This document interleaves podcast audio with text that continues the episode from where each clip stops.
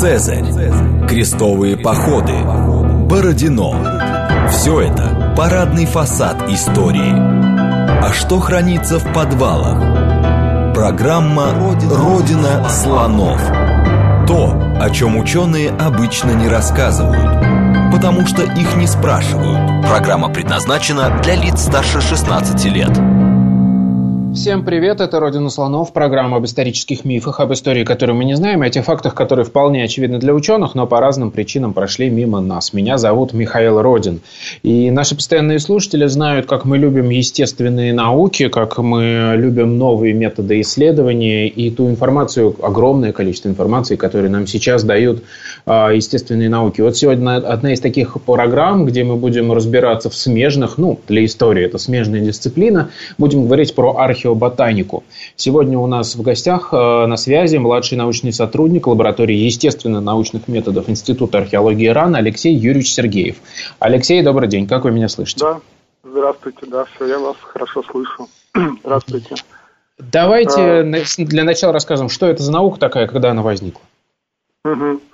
Да, ну, в общем-то, как следует из названия, э, археоботаника изучает Э, взаимосвязи растений и человека в древности на основе, на основе анализа растительных остатков, которые э, мы можем обнаружить э, при раскопках различных археологических памятников. Ну, сразу надо сказать, что э, она занимает э, свое место в ряду вообще археологических дисциплин, таких как археозоология и антропология. Вот. И э, понятно, что ну, только комплексные исследования нам могут сегодня дать э, максимум информации о жизни древних людей.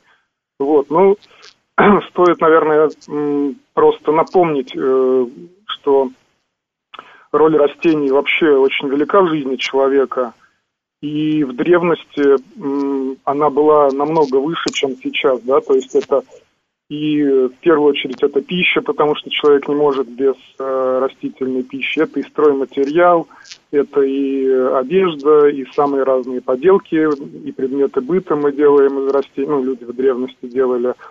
Также лекарства различные технические, там масла, яды, э, красители, вот, и фураж в том числе.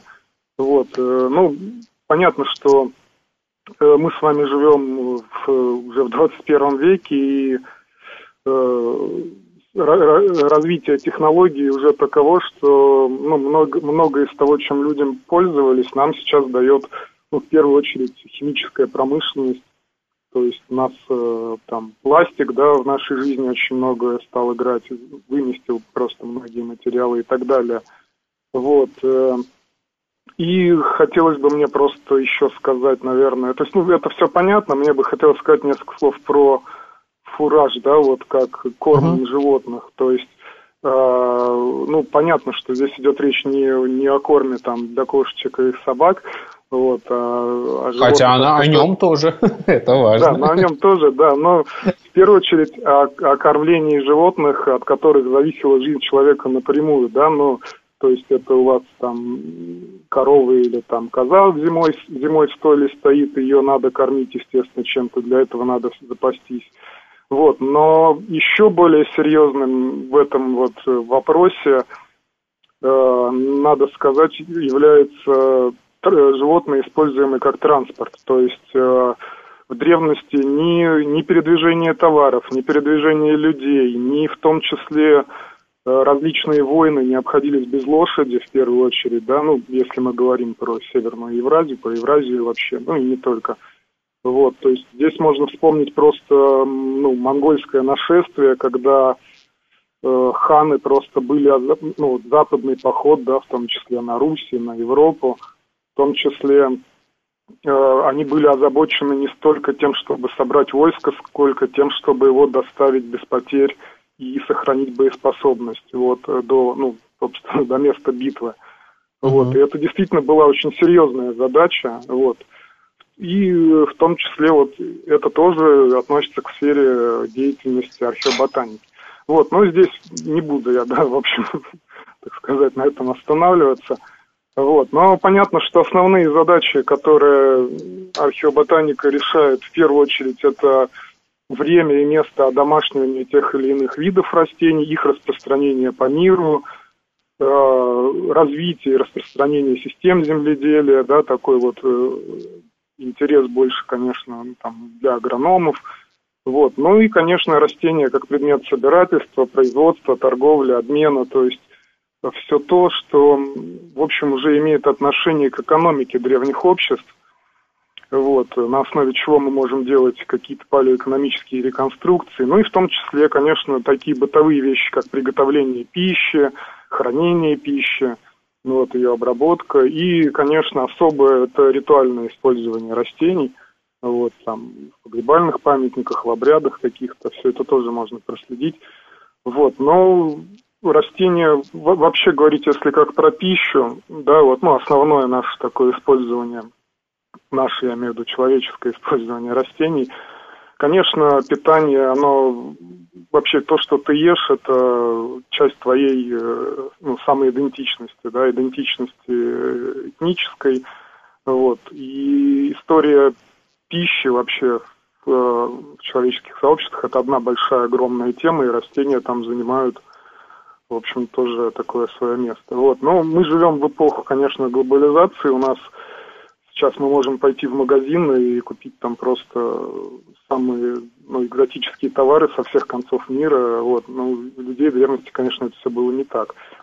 Вот. Но самые разные источники есть для того, чтобы растения исследовать древности. То есть это не только археоботаника, которая непосредственно mm-hmm. остатки растений изучает. Но, конечно, есть еще и письменные источники, изобразительные источники, очень помогает генетика, лингвистика, вот, и есть такое еще а, а, отдельное направление, которое даже раньше появилось, собственно, это этноботаника, которая изучает э, современные общества, современное общество и как-то проецирует их использование растений на, ну, на древние какие-то эпохи.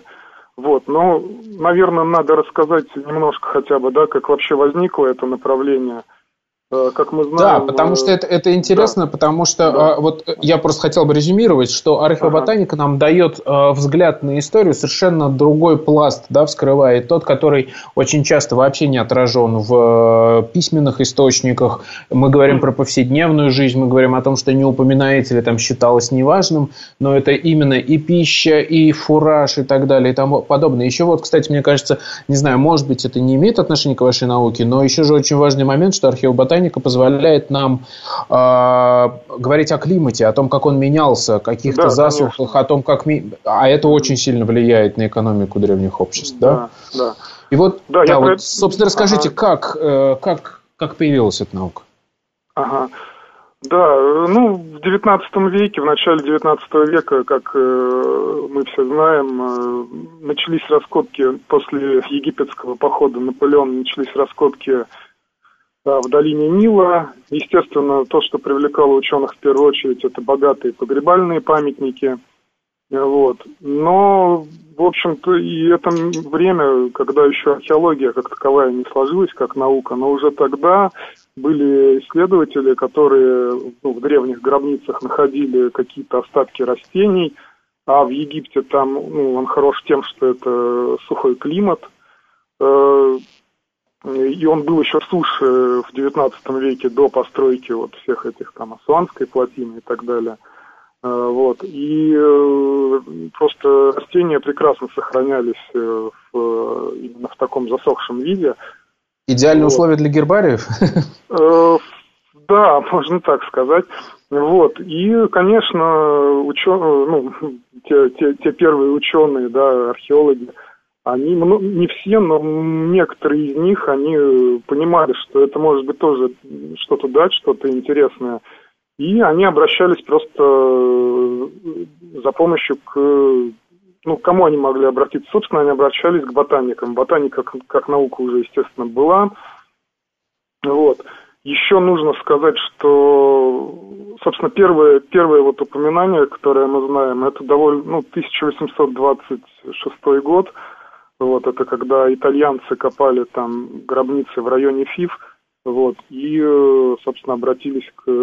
Нашли какие-то плоды там и обратились к европейскому ботанику Кунту. Он им сделал определение. Вот это вот первая такая стартовая точка, в общем-то, когда мы можем считать, что наше направление уже действовало. Но надо сказать, что Э, это время, когда есть еще ведь одна такая наука, которая, собственно, имеет непосредственное отношение. Это палеоботаника, да, вот я просто хочу сказать, чтобы там различить вот эти вот все термины.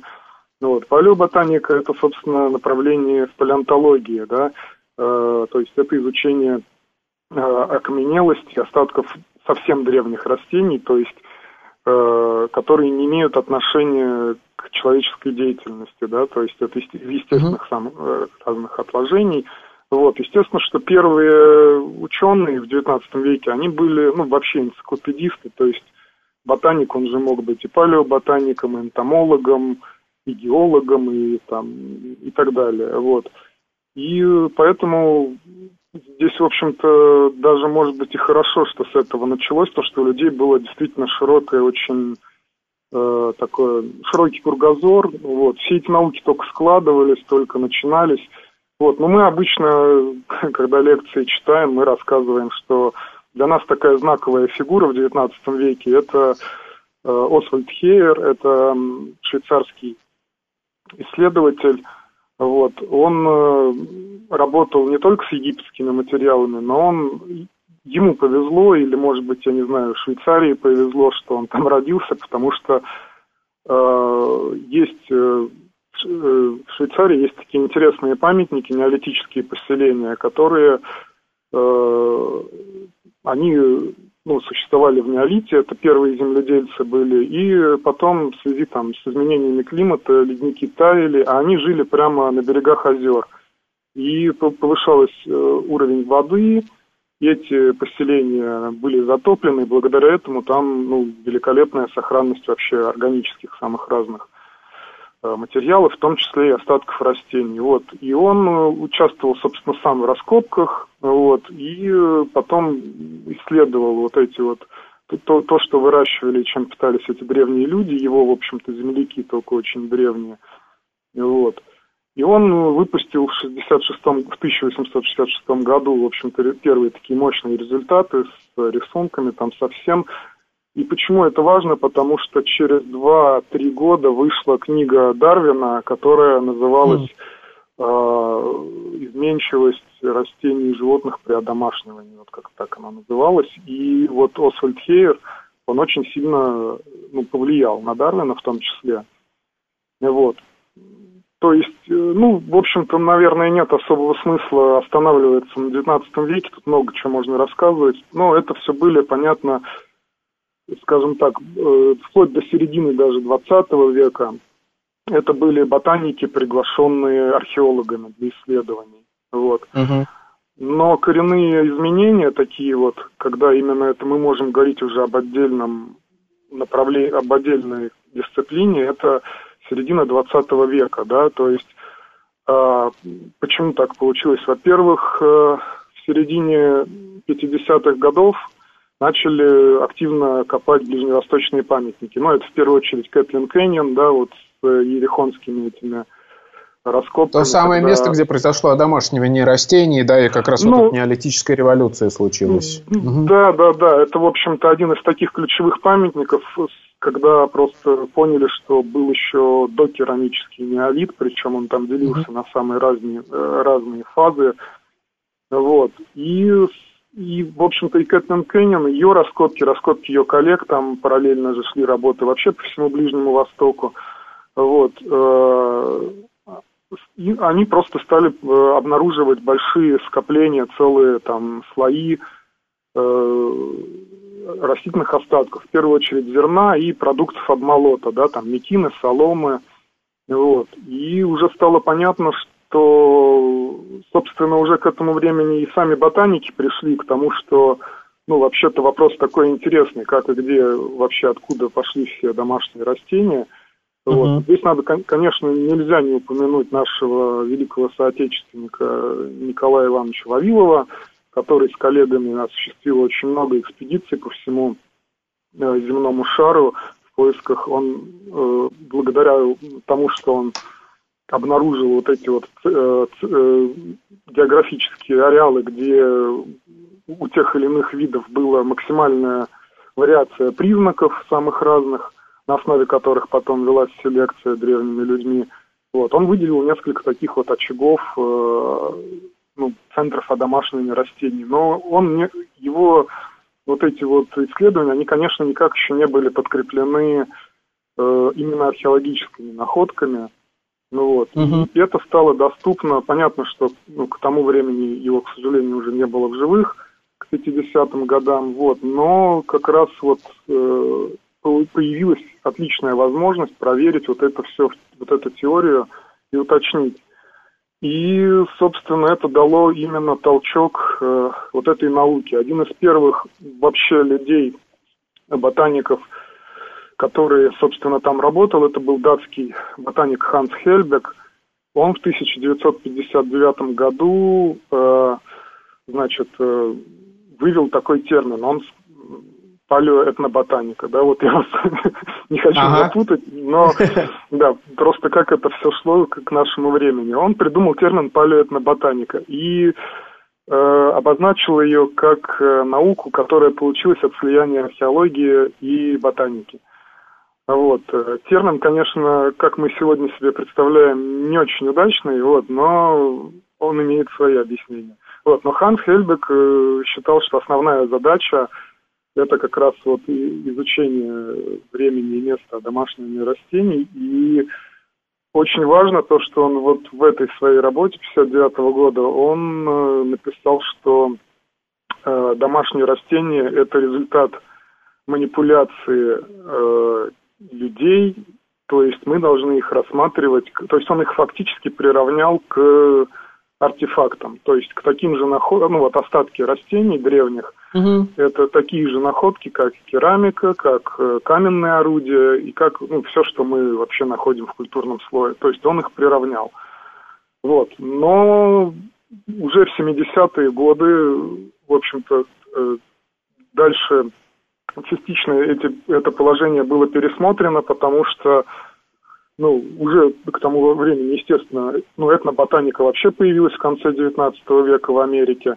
Вот, э, стало очевидно, что люди, то есть круг контактов э, людей и растений, он не ограничивается только домашними, домашними растениями, которые выращивались. И э, есть еще вообще просто ну, дикорастущие растения, которые люди собирали, приносили на поселение и тоже использовали, да, собственно, чем они занимались много тысячелетий до наступления Голоцена. Да. Вот. И поэтому добавили сюда, что не только, значит, домашние, но и вообще все, все растения, которые человек использовал. Но уже окончательную, вообще вот, окончательную точку в этом поставил э, американский исследователь Форд в 1979 году, он просто написал, что и он, уже просто говорил, а, термин археоботаника, он появился незадолго до того, и он уже просто говорил, что археоботаника изучает любые э, растительные остатки, которые мы можем обнаружить в слоях, культурных слоях археологических памятников. То есть он абсолютно разорвал вот эту вот цепь между намеренным использованием. То есть потому, э, угу. почему это важно? Потому что растения, которые мы находим э, в слоях, ну, остатки их, да, они попадают иногда вообще не при помощи человека, вообще зачастую попадают не, не только с помощью человека, они могут там расти где-то рядом и потом попасть в культурный слой. Если мы говорим о пыльце или спорах, они вообще летают, как им вздумается, и откладываются где хотят. Вот. Э, опять же, люди могут там как-то на одежде принести э, ненамеренно, да, там какие-то растения с собой и так далее. Вот, то есть, собственно, вот, вот так это все развивалось, и мы теперь, в общем, вот к этому пришли. Вот, это такое, наверное, то, что я хотел сказать. Ну, Хорошо. Ну, а если, да. да, а вот если мы говорим про современное состояние науки, можете рассказать, как вообще вы работаете? Ну, то есть, вот какие методы используются? Я имею в виду и не да. только в поле, но и потом при обработке ага. данных. Да, да, да, да. Вот про поле я еще, конечно, важную вещь упустил, такую тоже, вот сейчас про нее скажу. 60-е годы все, что до 60-х годов э, происходило, это были случайные находки. То есть вот, ну, мы, мы копаем памятник, мы mm-hmm. что-то находим, у нас это могут быть, да, вот там засохшие растения в гробнице, а может быть просто сгоревшее зернохранилище, да, то есть вот. Э, в 60-е годы применили такую технику, которая называется флотация. Ну, это вообще больше химический термин. Вот, но, э, собственно, от слова флот, да, то, что держится на поверхности воды, да, то, что, то, что не тонет. Вот. И то есть здесь смысл в том, что мы можем взять пробу грунта, э, поместить ее в воду и семена, и, и семена, плоды, самые разные части, поскольку они легкие, они могут всплыть на поверхность, мы аккуратно это можем слить на сито, вот, высушить потом и э, ну, изучать уже там, в лаборатории под микроскопом и так далее. То есть это была такая революционный момент, потому что ботаники, ну, палеоэтноботаники, археоботаники, они перестали зависеть от случайных находок. То есть это, после этого можно было просто приезжать на любой археологический памятник, на котором шли работы, отбирать пробы и гарантированно получать материал для исследований.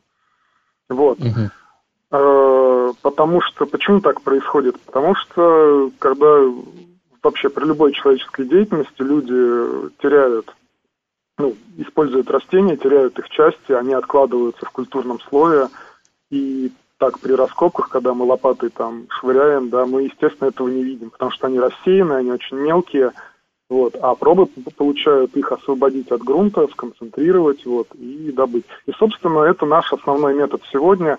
Ну, потом на, на Ближнем Востоке, поскольку там масштабы работ совсем другие, там изобрели еще ну, машинный способ, то есть там гигантское количество образцов можно просто отбирать, промывать, получать сразу. Вот. И, а как получается, вы... смотрите, вы едете вместе да. с археологами в экспедицию, и да. что вы просеиваете и потом фло... Э, флотацию делаете для всего культурного слоя или какие-то конкретные части? Вы же не можете просеять весь отвал, да, да? это же просто многие ну тонны. Ну, да земли. Да, да, естественно, мы, то есть есть, есть определенная, то есть тактика пробоотбора, да, то есть мы приезжаем, собственно, в этом заключается уже, то есть здесь э, разница между, собственно, ну, классической ботаникой и археоботаникой в том, что археоботаник должен понимать, как э, э, формируется культурный слой памятника, да, какие у нас, как, как, как э, там откладываются слои, как э, происходит переопложение, там ямы копают, строят какие-то сооружения, срубы, там каменные какие-то постройки, еще что-то, как это все разрушается. Вот, то есть, э, ну и совершенно понятно, что, например, там из там, из переопложенного слоя какого-то нарушенного в поздней эпохе, который, в который может содержать материал совершенно перемешанный, из него ну, смысла пробы брать нет, да. Я сейчас а, объясню для слушателей. Переотложный да, слой – это да, когда да. вот памятник, а, культурный слой образуется, э, ну, спокойно, по своим, скажем так, законам, а условно там в 9 веке что-то образовалось, а потом в 19 веке пришел крестьянин и там вырыл погреб. Э, и, соответственно, он взял этот слой 9 века и выкинул наружу, и он оказался сверху. Вот это вот переотложный слой, который просто не на своем месте лежит, скажем так. Угу. Да, да, да, совершенно точно.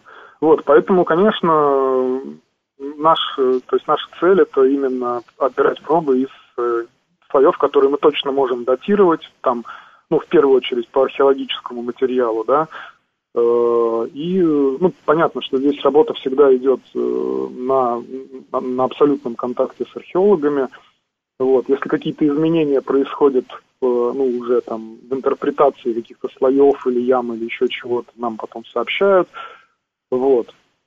И угу. это важно, потому что это нам потом позволяет вот уже строить самые разные, ну, в общем-то, реконструкции. Вот. Э, да, ну и естественно, что, что нужно сказать, собственно, в чем заключается эта работа, да, то есть эм, мы изучаем, э, то есть, да, давайте лучше я скажу просто вообще про то, про что мы можем ну вот как, как растения сохраняют слой, что мы можем вообще вот, найти. Да, да, давайте это мы, собственно, обсудим, и мы уже перейдем во второй части программы ага. к конкретным памятникам и к конкретным да. данным. А, это программа «Родина слонов». У нас ага. сегодня в гостях Алексей Сергеев. Мы говорим про археоботанику. После новостей мы вернемся и, собственно, уже проговорим про конкретные кейсы и конкретные данные, которые дает нам эта наука. Программа «Родина слонов». То, о чем ученые обычно не рассказывают, потому что их не спрашивают. Еще раз добрый день, это «Родина слонов», меня зовут Михаил Родин. В гостях у нас сегодня Алексей Юрьевич Сергеев, и мы говорим про археоботанику. В общих чертах мы рассказали, как возникла эта наука, и вот сейчас переходим к конкретным э, данным и конкретным методам, которые применяются. Алексей, вы меня слышите? Да, да. Я предлагаю, собственно, уже перейти к конкретным раскопкам и на конкретных примерах рассказывать о конкретных методиках. Насколько я знаю, вы очень много работаете в Северной Африке, в Египте и в Судане. Вот расскажите, какие там задачи перед вами стоят и что, собственно, вы там делаете и как. Вот начнем с Египта, например. Ну, на самом деле, я просто хочу сказать, что мы работаем везде, ну, я и мои коллеги. Вот. Да, и в том числе у нас вот есть одно из таких направлений, как э, да, Древний Египет, вот э, раскопки Института Востоковедения, про которые здесь вот вам Максим Лебедев рассказывает регулярно. Да. Вот, э, да. И, значит, я занимаюсь, ну, во-первых, просто коротко хотя бы надо сказать просто, какие направления, да, есть в археоботанике. Mm-hmm. То есть археоботаника в широком смысле, вот то, про что я рассказывал, это все археоботаника в широком смысле. В узком смысле, когда ну, произносят это слово, обычно имеют в виду изучение э, так называемых макроостатков, то есть это э, семян и семян, зерен и плодов, их фрагментов э, самых разных растений. Вот. Но это обычно то, что крупнее, там, ну, условно, полумиллиметра там или около того, вот, и до, не, до нескольких миллиметров, ну, то есть это все, все, все вот то, что крупное, и то, что мы видим фактически невооруженным глазом. Есть еще микроостатки, да, то есть которые, это к ним относятся пыльца растений, mm-hmm. споры, вот. Их мы, естественно, не видим. Э, это тоже такая очень специфическая область Э, собственно, исследований. Она тоже пришла, в общем-то, наверное, из геологии больше, вот, э, в естественных разрезах. И она как раз вот то, то, то, о чем вы упомянули, как раз э, она нам помогает строить в основном климатические э, климати... ну, измене... исследовать изменения климата очень сильно помогает и локальные флоры, то есть как человек там влияет на изменение флоры, да, то есть Угу. Поскольку растительность региона меняется, то есть те или иные виды исчезают или наоборот начинают доминировать, и, собственно, процентное содержание их э, пыльцы в э, образцы, оно нам показывает э, вот эти вот изменения, да, то есть мы отбираем колонку образцов с профиля, вот, и таким образом, ну, это основное направление исследований, на самом деле Э, там гораздо больше всего тоже интересного, это вообще отдельный разговор. Вот. Еще можно изучать, есть такое, то, тоже микро, в общем-то, это к микроостаткам относятся фитолиты.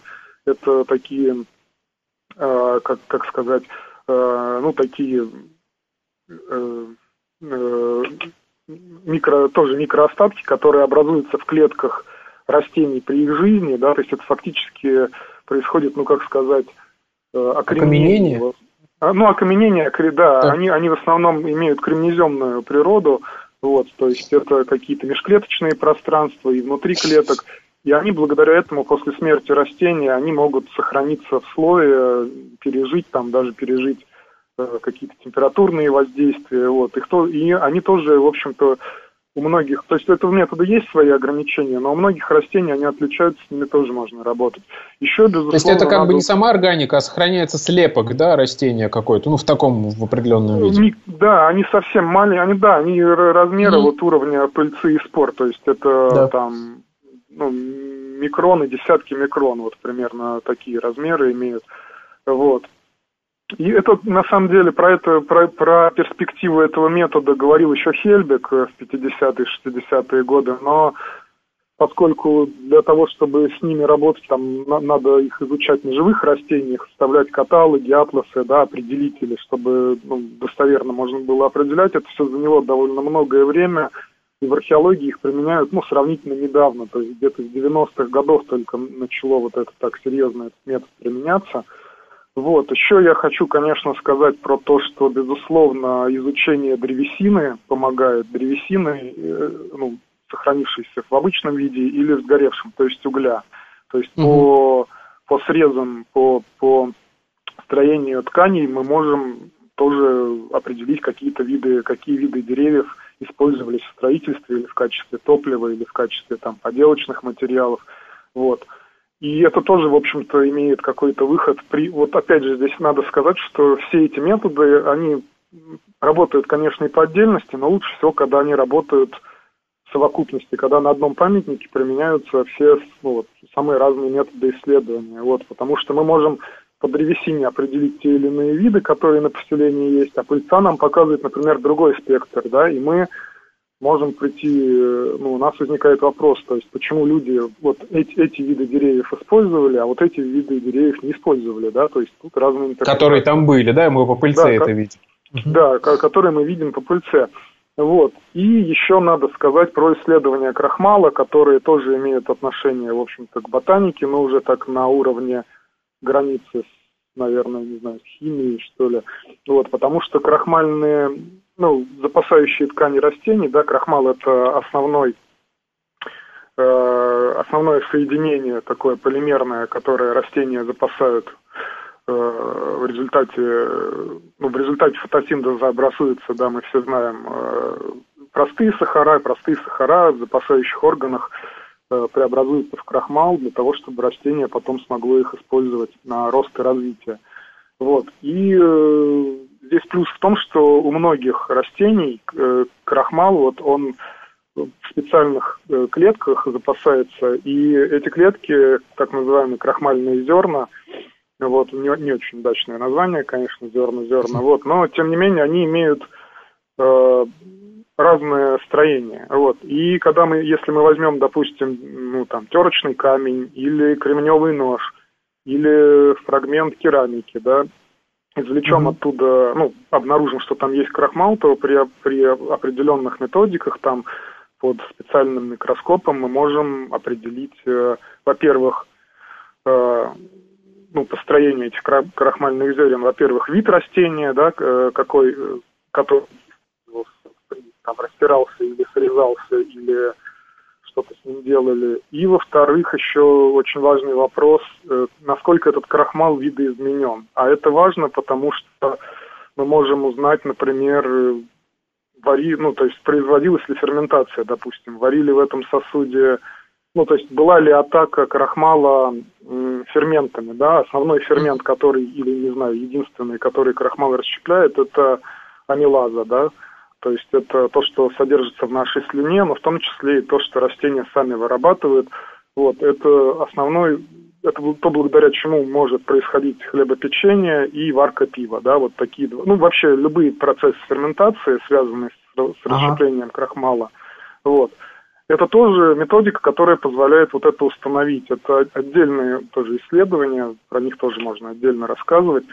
Вот. Но это основные направления. Угу. Вот, я, э, конкретно я занимаюсь э, вот, ну, как раз археоботаникой в узком смысле, то есть изучаю семена и плоды. Вот. И когда Максим нас пригласил в э, меня и мою наставницу, учительницу Елену Юрьевну Лебедеву, пригласил участвовать в проектах э, их института востоковедения в, в Африке, вот, э, они сначала, ну, по, по нашим рекомендациям, они сначала сами нам там несколько проб промыли, вот, но потом я поехал, э, ну, собственно, полетел сам туда, вот, потому что, э, ну, понятно, что из Судана там при определенных обстоятельствах можно вывозить, да, допустим, эти материалы, да. из Египта вывозить нельзя ничего. Поэтому mm-hmm. приходится все исследовать там на месте, там пришлось привести туда микроскоп, там, в общем-то, в полевых условиях как-то это э, организовать работу. Вот. В связи с этими затруднениями у нас все это, в общем, довольно растянулось уже на несколько лет. Ну, тут ничего поделать нельзя, тем не менее, э, вот. Э, значит, ну, понятно, что работы российской археологической миссии в Гизе – это работы на погребальном памятнике, да, мы-то в основном работаем с поселениями, угу. поскольку ну, основное, основное наше направление все-таки это изучение пищи человека, урожая животных, да, да, но... это не на погребение, а именно на поселение остается да, в первую это очередь. поселение. И, и когда вот я туда попал, честно говоря, сначала было не очень понятно, что мне там делать. Вот, но Гиза хороша тем, что там довольно большое количество погребальных сооружений. Ну, а там сплошь погребальные сооружения, понятно, вот э, такой большой гигантский царский некрополь. Вот, э, там довольно большое количество сооружений, оно сделано из э, кирпича сердца, да, то есть который можно кирпич взять, растворить его в воде, да, и все, что в его составе есть, если там есть какие-то остатки растений, их можно таким образом добыть. На самом деле, естественно, мы не первые, кто это придумал, это делать. Еще в XIX веке, собственно, уже был такой немецкий исследователь Унгер, который из э, соседний, получается, с нами, наверное, некрополь, это в Дахшуре, он э, там тоже, в общем, занимался растворением кирпичей, исследовал. Вот, то есть, э, и, собственно, мы тоже решили это продолжить, ну, просто хотя бы посмотреть, что из этого получится, что мы можем там найти.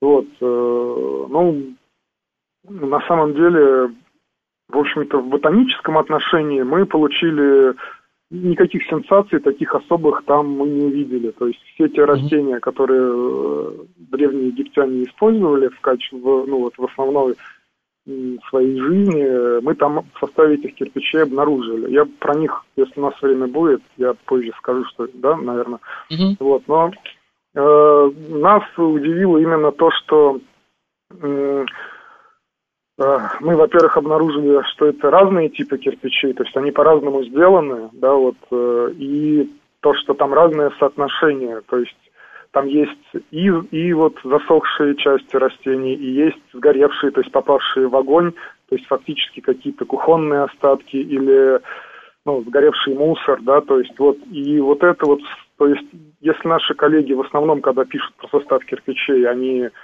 говорят о том, что они там нашли в основном как раз вот, ну, засохшие растения, вы, ну, высохшие, mm-hmm. да, э, то нас удивило не, в некоторых типах кирпичей, нас удивило именно большое содержание который, э, именно сгоревших карбонизированных растений, которые, по идее, там делать нечего. Вот. А как э, это можно объяснить? Ну, то есть, э, здесь такая есть, э, в общем, Основное объяснение то, что в состав некоторых э, кирпичей входила именно вот какая-то мусорная составляющая культурного слоя, да, вот так ее можно назвать. Угу. Потому что там на самом деле наряду с ними и крупные фрагменты керамики, и какие-то кости животных, и э, там, там вплоть до, ну вот разные мусорные составляющие, угли крупные. То есть Здесь только вот остается вопрос, насколько намеренно это туда добавляли, или это попадало случайно. Но, в общем, вот это мы, мы этими работами, в общем-то, больше поставили вопросов таких, потому что мы с удивлением обнаружили, что это практически не рассматривается вот в мировой археоботанической литературе. То есть, в принципе, исследований кирпичей не очень много, но mm-hmm. те, которые есть, они не очень отражают вот эту вот сложную, многокомпонентную природу сырцового кирпича.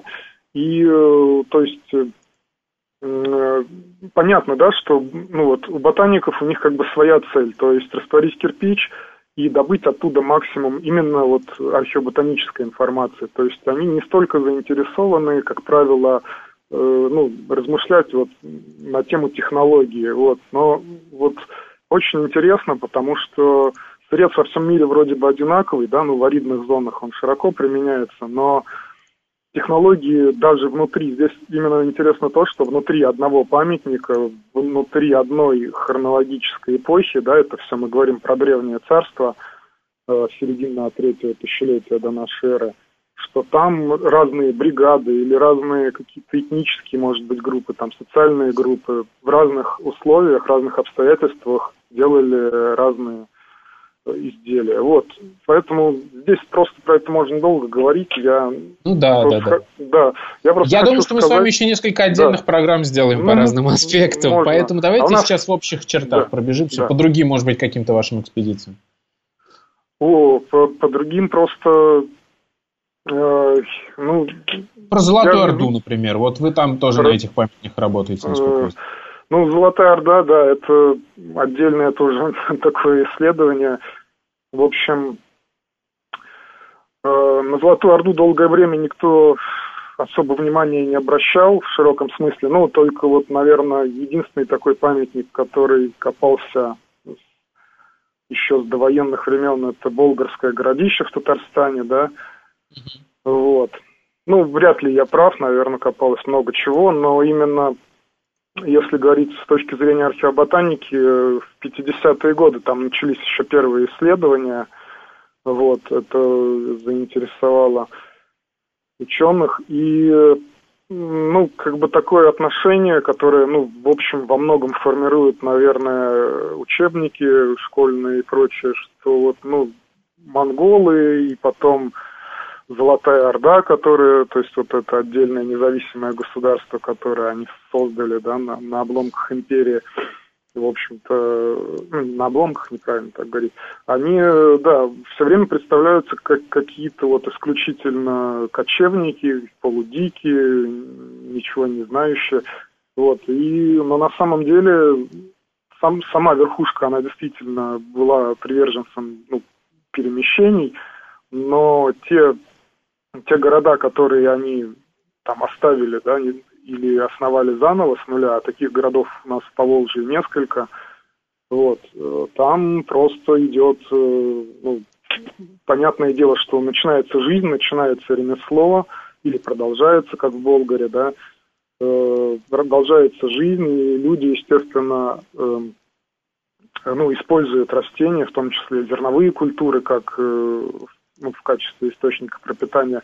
А Болгар, естественно, поскольку он существовал уже несколько столетий к тому времени, там просто сложилась, э, ну, такая, как это сказать, ну, сельскохозяй... ну, сельскохозяйственная культура, да, можем так сказать. То есть это были люди, которые, естественно, они были горожанами, они сами ничего не выращивали, но поставки зерна туда были, это было налажено с ближайшей сельской округой. К сожалению, у нас неизвестно практически памятников сельских э, времен Золотой Орды. И здесь единственным исключением являются только э, окрестности города Увек, это современный Саратов, где было раскопано несколько селищ Золотоордынского времени. Вот. И но вот в другие города, вроде Болгара, то есть сам Болгар мы знаем, а окрестности мы себе представляем плохо, хотя, ну, памятников разведками того времени там исследовано довольно много, они есть, вот.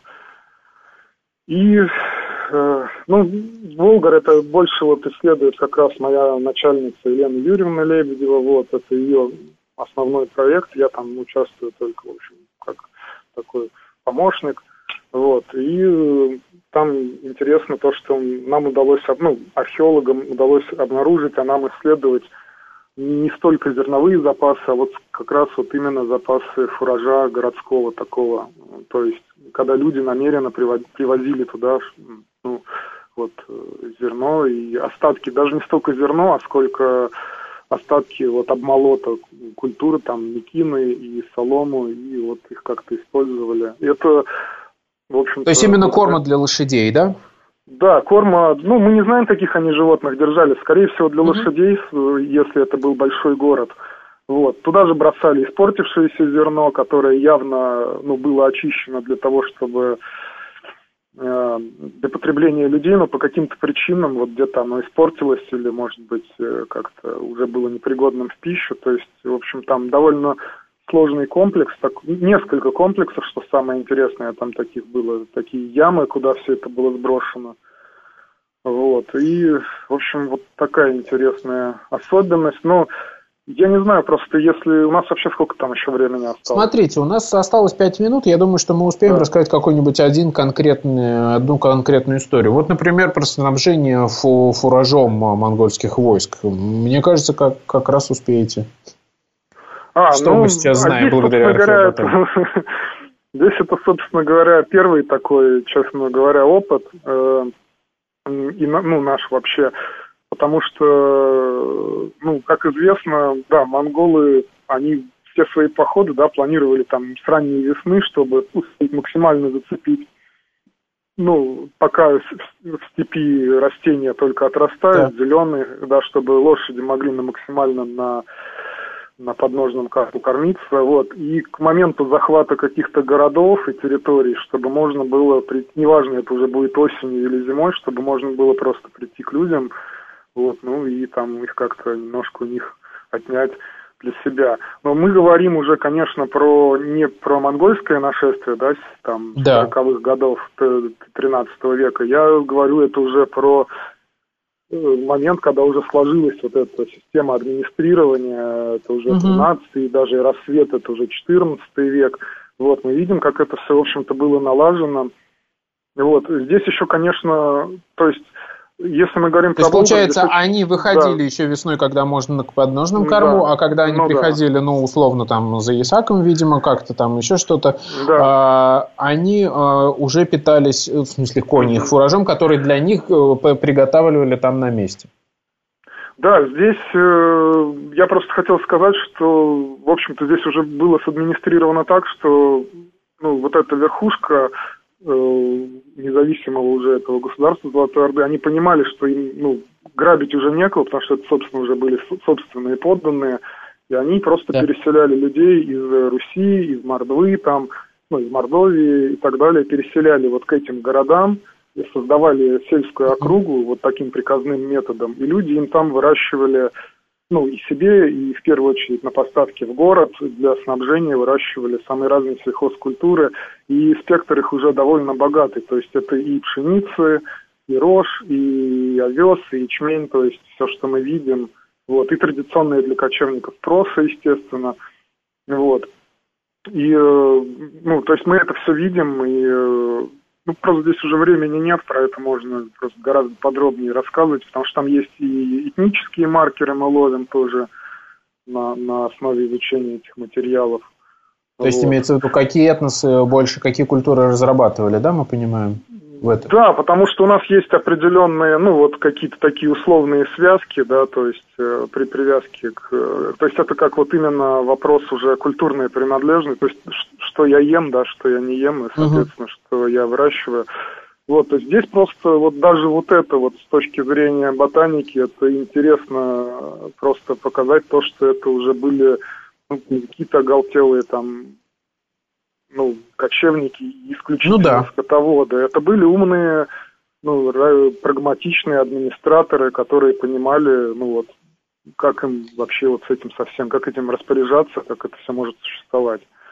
И тут как раз важно, как археоботаника дополняет наши знания из других источников, да, да? потому что если мы говорим про ну, Египет, да. там большая часть, например, у нас бесписьменное общество, и мы вообще ничего не понимаем, мы, мы только из археологии берем какие-то данные. Да. А здесь, когда мы говорим про Золотую Орду, это интересно, у нас письменное общество, у нас в принципе так политически хорошо все освещено, но мы не понимаем, как была устроена жизнь вот с конкретной ежедневной. И археоботаника позволяет нам проникнуть в этот пласт культуры. Ну да, в числе, в числе прочих наук, да, естественно. Да. Угу. Ну, Пон... про, да. Угу. Про, просто про, про взаимоотношения с письменными, с изобразительными источниками, это тоже такая большая тема отдельная, очень интересная, потому что ну, ботаника, она периодически просто противоречит или даже как-то позволяет по-новому взглянуть на вот интерпретацию именно того, что мы знаем по текстам, там, по находкам письменных источников. Вот. Понятно. Спасибо вам огромное, очень да. было интересно. Угу. Напомню, что мы сегодня, у нас такая, я бы сказал, вводная программа про археоботанику да. была. А, мы говорили о том, как исследование вот этих древних растений позволяет проникнуть в мир материальной культуры людей. А, мы можем понять, что они выращивали, как они питались, как менялся климат вокруг них – как этот климат влиял в том числе на экономику этих поселений. И огромное количество информации мы сейчас можем получать и уточнять э, письменные источники, или в тех случаях, когда письменных источников нет совсем, можем получать совершенно новую информацию. Спасибо вам большое. Спасибо Алексей Юрьевич Сергеев сегодня был у нас в программе. Это была программа «Родина слонов». Меня зовут Михаил Родин. До новых встреч. Пока.